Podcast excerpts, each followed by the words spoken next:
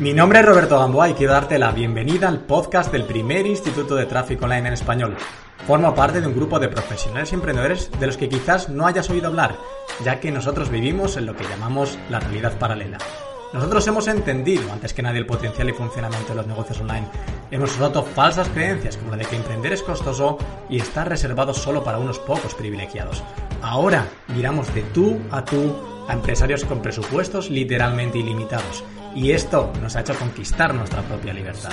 Algo para lo que desde luego no te preparan en costosos másters o universidades desconectadas de este nuevo mercado. Ni siquiera hemos necesitado sus titulaciones. Nosotros ya somos expertos y el futuro es de los expertos. Somos traffickers y esto implica que somos más rápidos, más ágiles, más inteligentes, más libres pero sobre todo implica que tenemos la misión de cambiar el juego. Nosotros definimos nuestro propio futuro, construimos nuestra propia suerte y creamos nuestra propia riqueza. Comencemos nuestra misión.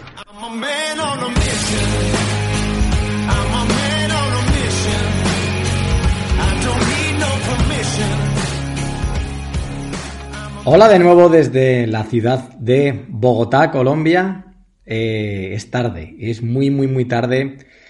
Y aquí estoy en otra habitación de, hotel, otra solitaria habitación de hotel de otro país lejano, tras vivir eh, días y semanas eh, fuera de casa y viajando y con mi portátil, ah, teniendo reuniones, trabajando, juntándome con, alumnos, con mi equipo, bueno, viajando y, trabajando en uno, no, no sé si es lo más recomendable porque yo creo, Creo decir, también pienso a veces que cuando viajes, viajas, cuando trabajas, trabajas, ¿no? Pero, pero bueno, en un trabajo como el mío es difícil hacer las dos cosas eh, casi por separado.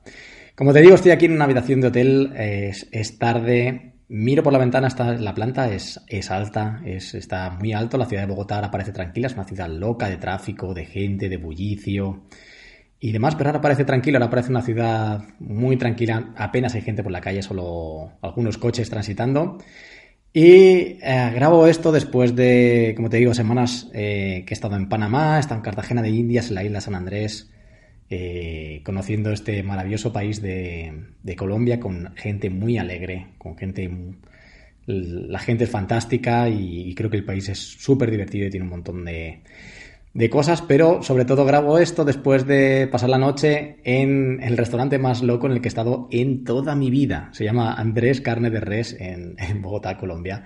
Y es un restaurante de varias plantas que va desde el infierno abajo a vas a por el purgatorio, el cielo, bueno, no sé, es una locura. Y es una, es una locura porque es, estás cenando y estás entre la, entre la comida, música, mariachis, gente salsa, eh, como te levantas, bailas, te sientas, comes, te levantas, tomas algo, no sé qué, es como una mezcla increíble. Pero bueno, eh, he querido grabar este podcast para, para trasladarte algunas de las reflexiones que he tenido después de estos días, algunos de los aprendizajes y después del evento de Eric Rocha del, del, Mastermind Siders, en el que yo participo con, con, algunas personas de Madrid, de España, perdón, y con, con gente también muy referente de Latinoamérica. Así que espero que te guste este capítulo en el que vamos a hablar del pensamiento en largo plazo. Y también te voy a contar qué es para mí el dinero. Te lo voy a contar con una anécdota muy graciosa que me ha pasado, así que vamos allá.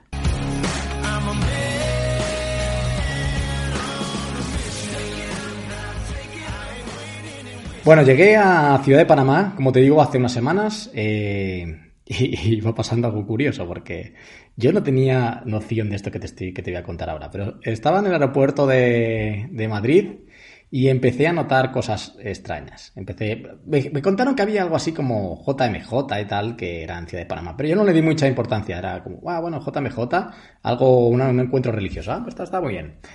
Pero en el, en el aeropuerto de Barajas empecé a, percibir algo extraño. Eh, había mucha gente mucha gente para coger el vuelo, gente muy joven, gente con guitarras cantando, eh, tipo campamento de verano o cosas así, ¿no? Me recordó tipo campamento de verano. Digo, bueno, está bien, la cosa será animada. Durante el vuelo no pararon de cantar canciones religiosas y, cosas así. Bueno, está bien, la cosa es, es animada. Pero cuando llegué a Ciudad de Panamá, el aeropuerto estaba repleto de gente. Repleto es repleto. O sea, no daba abasto. Y empecé a entender lo que era JMJ. Era eh, la reunión de jóvenes cristianos eh, con el Papa Francisco, eh, que es me parece que ha estado dos o tres años, y tocaba Ciudad de Panamá justo cuando iba yo. Bendita casualidad, nunca mejor dicho. Bueno, el, aeropuerto de Panamá, un auténtico caos de gente, de maletas, bueno, una auténtica locura. Y ahí llego yo con mi maleta, esperando un viaje tranquilo y demás, y voy a pasar el típico control de pasaporte. Entonces, cuando voy a pasar el típico control de pasaporte, eh, te preguntan, ¿dónde te vas a hospedar? Y yo le digo al señor, bueno, eh, ningún problema, espera, miro el móvil, miro Airbnb, te voy a decir, te digo dónde, dónde me voy a hospedar. Ah, abro Airbnb, lo miro, empiezo a mirar, ah, ¿dónde está el vuelo? ¿Dónde está el viaje? ¿Dónde está el viaje? ¿No está la reserva? ¿No está la reserva? Y claro, yo empiezo a decir, ostras, algo ha pasado, ha habido un error en algún momento. El, hombre se impacienta, me empieza a decir, oye, pero ¿dónde te vas a quedar? Que si no, no te puedo dejar pasar. Le digo, pues aquí, porque yo sabía cuál era el alojamiento, le digo aquí. Me dice, pero ¿dónde está la dirección? Y si no tienes reserva, realmente no tienes dirección. Y yo, pues no sé, está por aquí, por el casco antiguo, no sé muy bien dónde está. Eh, total, que el señor no me, no me, quería dejar pasar. Ya le digo que sí, de verdad, no sé, intentamos llamar, no sé qué. Ya le volví loco al señor y me dejó pasar en el país. Me puso el sello, me deja pasar y demás. Pero yo sabía internamente que el problema seguía existiendo. Y es que me cancelaron la reserva del Airbnb justamente antes de, de llegar allí y yo no me había dado cuenta. Total, que estaba en Ciudad de Panamá sin reserva hotelera ni reserva de apartamento pero con la ciudad al borde de su capacidad, o al límite de su capacidad, o sobre capacidad. Entonces, ¿qué es lo que hice? Rápidamente miré el... Te cuento esta anécdota, tiene sentido esta anécdota, ¿eh? Porque creen en mí.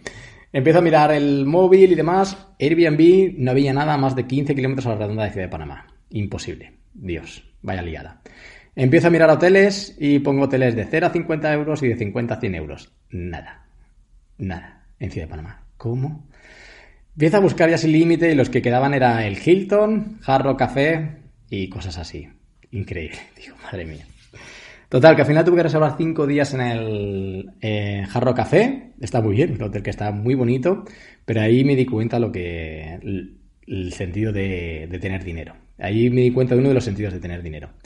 Mi negocio va bien, tiene buenos ingresos, pero mi vida realmente sigue siendo muy parecida. Yo vivo en un barrio ah, normal, un piso que tiene dos habitaciones, tengo un coche bueno, pero tampoco es un Lamborghini.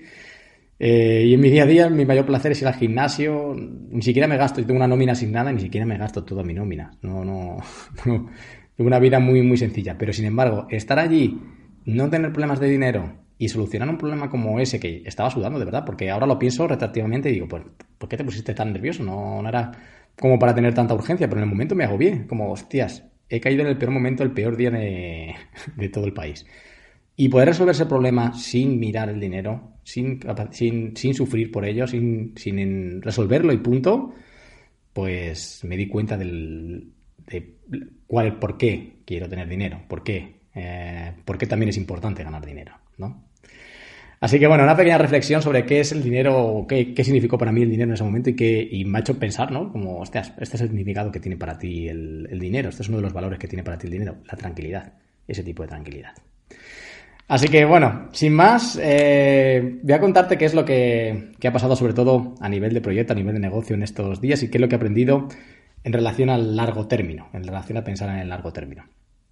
Verás, en el evento de Érico, que es un evento que está muy bien, son dos días muy, muy intensos, se ven muchas cosas, ven muchas cosas de tráfico, de mejoras de lanzamiento, estuvimos analizando lanzamientos de, dos personas que estuvo, que estuvo muy bien, estuvimos hablando de cómo generar equipo, estuvimos, hablando de, muchas cosas, pero eh, digamos que la coña del, evento fue eh, ¿por qué Gamboa no lanza más a menudo? ¿no? Como, ¿por qué, por qué o sea, Érico defendía, y me parece también que tiene mucho sentido, que, la, una de las maneras de mejorar es lanzar muy a menudo. O sea, es lanzar cuatro, cinco, seis veces al año como manera de mejora continua, de mejorar en tus skills como compra de tráfico y tus skills de lanzamiento.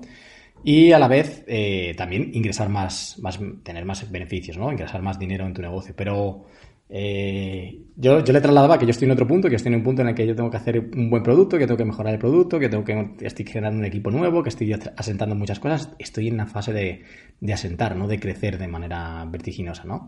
Entonces el vacile fue todo el rato esto, ¿no? ¿Cuál es el mayor problema de Gamboa? Pues el mayor problema de Gamboa en su negocio es Gamboa, porque él dice que quiere crear un buen producto, no sé qué, bueno, al final son excusas, jajaja. Y era todo el rato eso, ¿no? ¿Cuántas veces vas a lanzar Gamboa? ¿Cuatro, cinco, seis? Y yo, dos. Y siempre así, ¿no?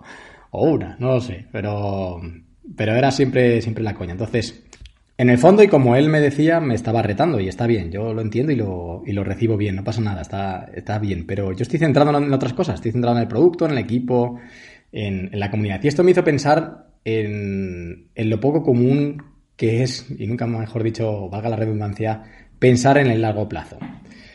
Los emprendedores, los empresarios, si tú al otro lado estás, estás eh, tienes un proyecto, ya sabes que para mí da igual si tienes una persona, uh, eres tú solo o tú sola, tienes 10 en tu equipo, 100, 1000, da exactamente igual, tienes un proyecto.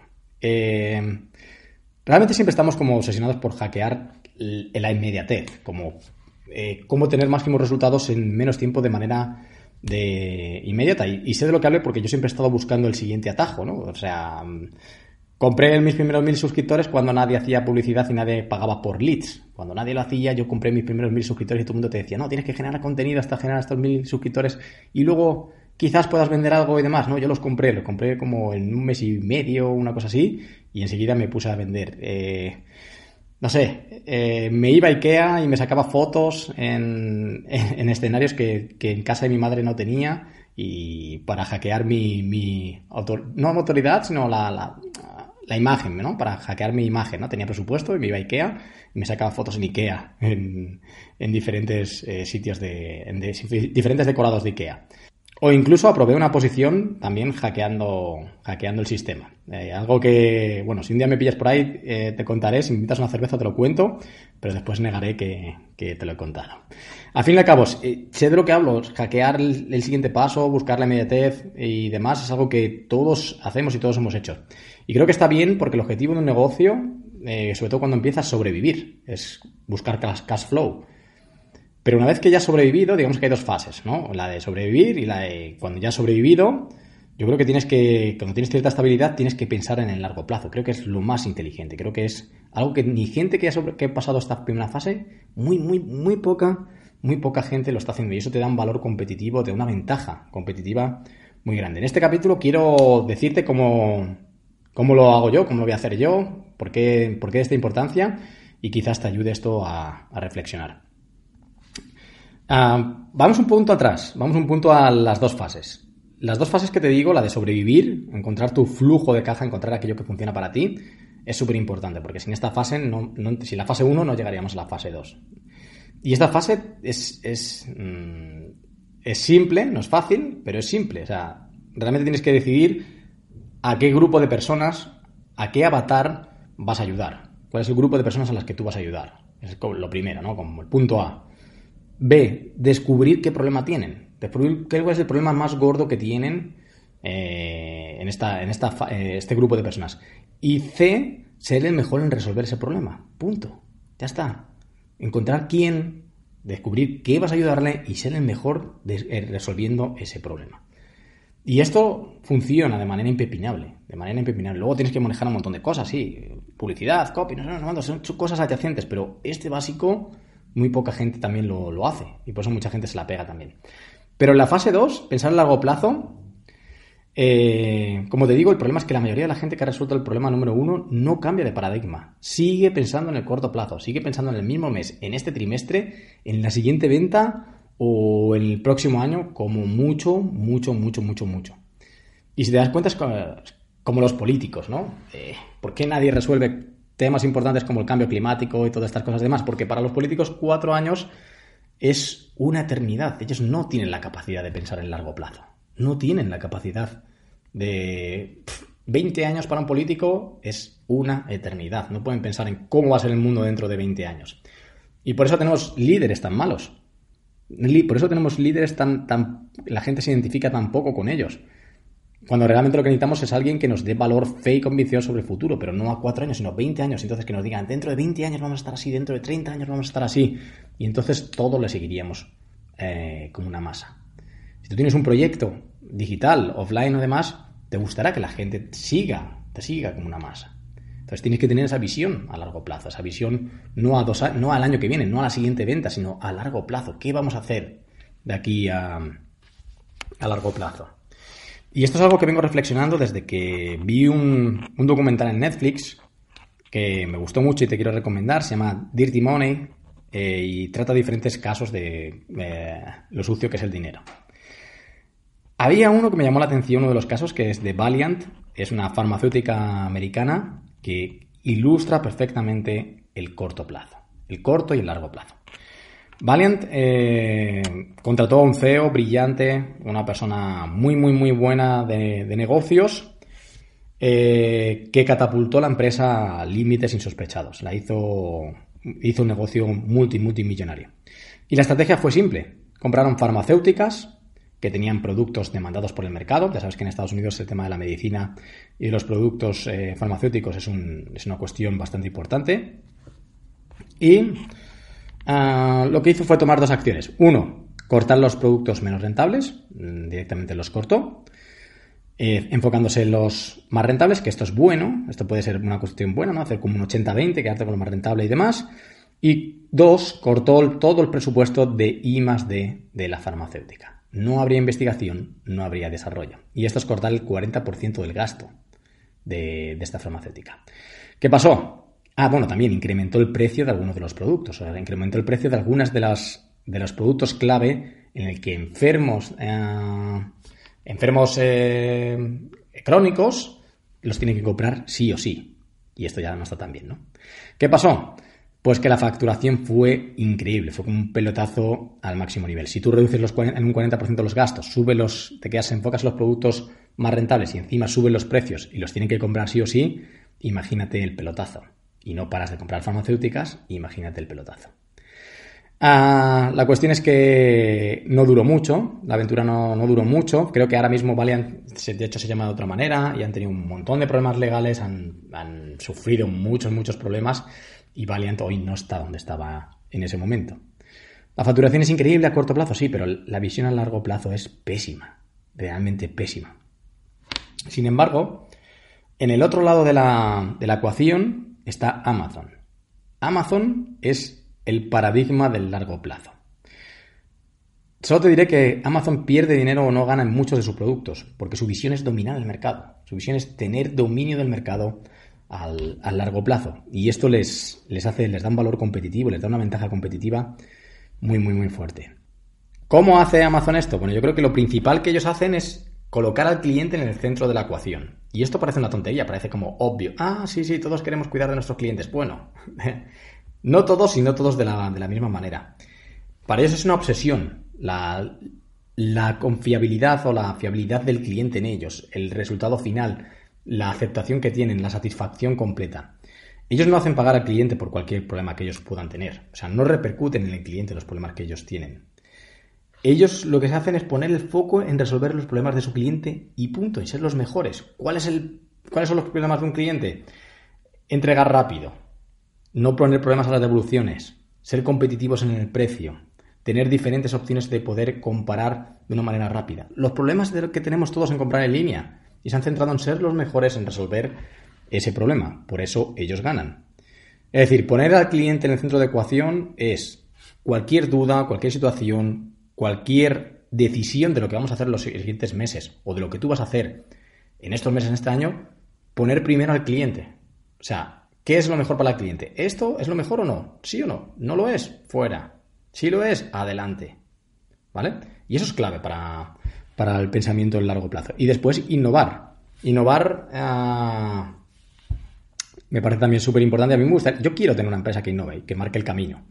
Porque innovando siempre serás el que ofrece la, nueva, la nueva oportunidad, el que ofrece el nuevo camino. Y eso te da una ventaja competitiva súper, súper importante. Ahora te hablaré de innovación y de cómo, de cómo lo enfocan ellos, de cómo, de cómo también tendrías que enfocarlo tú realmente. Entonces, cuando tienes esta actitud y cuando tienes esta visión, ¿qué es lo que, te, qué es lo que ocurre? Pues como ellos, ellos no se preocupan por su competencia. La mentalidad que ellos tienen al respecto es que si el, mercado del e-commerce es tan grande, si a alguien dentro del mercado del e-commerce le va bien, el que está ganando es el propio mercado. Es decir, tenemos que hacer que el e-commerce sea un buen mercado. Y eso también es muy diferente. Ostras, tenemos que hacer que el e-commerce sea un buen mercado. ¿Por qué? Porque si el e-commerce es un buen mercado, nosotros tendremos un buen negocio dentro de este mercado. Entonces, si alguien que está a mi lado y compite en mi mismo mercado hace que este mercado sea mejor, es bueno para mí. Es bueno para mí. Y eso es una cosa que también te cambia mucho la mentalidad. Decir, ostras, si alguien está haciendo algo bueno en mi mercado, es bueno para mí. Está haciendo crecer este propio mercado. Por eso en el mercado digital mm, pues mucha gente se preocupa y muchos nos preocupamos por el ecosistema del mercado, porque la gente lo haga bien, porque no sean crecimientos rápidos, locos y, demás. Ahora que van a surgir un montón de cosas como venta on stage y servicios premium y cosas así, está bien. Está bien, te ofrece mucho valor y hay gente que lo está haciendo súper, súper, súper bien. Pero vamos a cuidar todo, vamos a cuidar todo esto para que, para que el mercado sea bueno, para que el mercado sea bueno, porque esto es bueno. Eh, es bueno para, todos.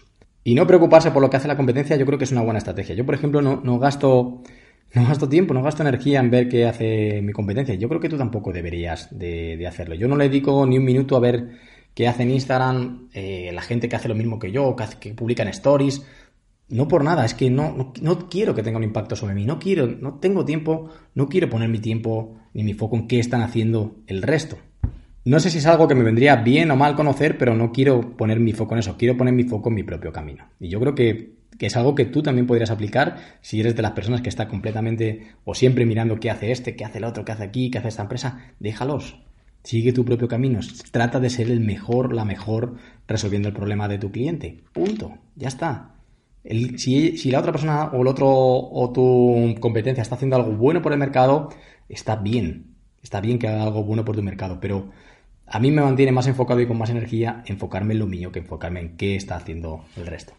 Lo de mi problema ahora mismo no es lanzar 4, 5, 6 veces al año. Yo no tengo un problema de cash flow. Yo lo que quiero es tener dentro de 10 años un negocio que siga siendo líder. Por eso estoy tomando decisiones hoy eh, para 10 años. Es decir, que en 10 años yo pueda seguir resolviendo los problemas de personas y siga generando dinero dentro de 10 años, no este año, no lanzar, no duplicar la facturación este año, sino dentro de 10 años que siga eh, liderando un mercado. Entonces, ¿cuál es la diferencia entre Valiant y Amazon? El corto y el largo plazo. Y creo que esta es la diferencia de la gente que le va bien y la gente que tiene. Gente que le puede ir bien y gente que realmente tiene un negocio millonario, billonario. Esta es la gran diferencia. Gente que puede, que mira más allá. Porque cuando tú tomas una acción, tiene una consecuencia inmediata, pero tiene consecuencias segunda, tercera, cuarto nivel de consecuencias. Y poca, poca gente está pensando en esto hoy. Entonces, ¿cómo, ¿cómo, voy a pensar yo en el largo plazo? ¿Cómo puedes tú pensar, cómo puedes ejecutar esto de, pensar en largo plazo? ¿En qué te puedes enfocar para, llevarlo a cabo? Yo creo que tres cosas muy simples, que realmente son, son, son muy simples. En tu cliente, como hemos dicho, sigue mejorando e innovando en cómo ser el número uno resolviendo sus problemas. No el número dos, no el número tres, el número uno del mercado resolviendo sus problemas. Todo el tiempo que emplees ahí es un, es un, es un buen tiempo. Piensa en algo. O sea, Amazon, por ejemplo, barrió del mercado a, Walmart, el que era su mayor competencia en el momento. Y Walmart era un coloso de las tiendas físicas. Era un coloso, una empresa muy, muy grande, con tiendas muy grandes y y era un equipo o un negocio muy bien posicionado en el mercado. ¿Cómo lo hizo? Lo hizo generando tiendas más grandes, mejores tiendas, tiendas más grandes, eh, más equipadas, más cantidad. No, creó un imperio digital que resolvía mejor los problemas de su cliente que Walmart. Creó otra cosa diferente que resolvía mejor los problemas. Y eso es innovar. Que te, te dije que te iba a hablar de innovación resolvió mejor los problemas por otra vía que Walmart ni estaba contemplando. ¿Qué es Uber? Que si tú quieres montar una empresa tipo Uber en Madrid, por ejemplo, tú sabes que en Madrid los taxis son blancos, ¿no?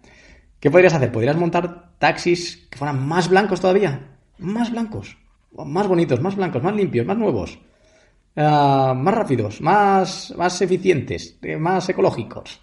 No. ¿Qué hizo Uber? Uber resuelve mejor los problemas que sus clientes, que los taxistas, a día de hoy. Ojalá puedan competir en igualdad de condiciones o, bueno, no sé muy bien cómo está el conflicto ahora mismo, pero la verdad es que Uber hoy en día tiene una mejor resolución de problemas de sus clientes. Innovó y tiene una mejor resolución. No compró unos taxis, los hizo más blancos, no compró unos coches más grandes que su competencia. No compró más que su competencia. Lo hizo de una manera mejor. ¿Vale? Y eso es pensar en el largo plazo también. Pensar en el corto, pensar en el largo también.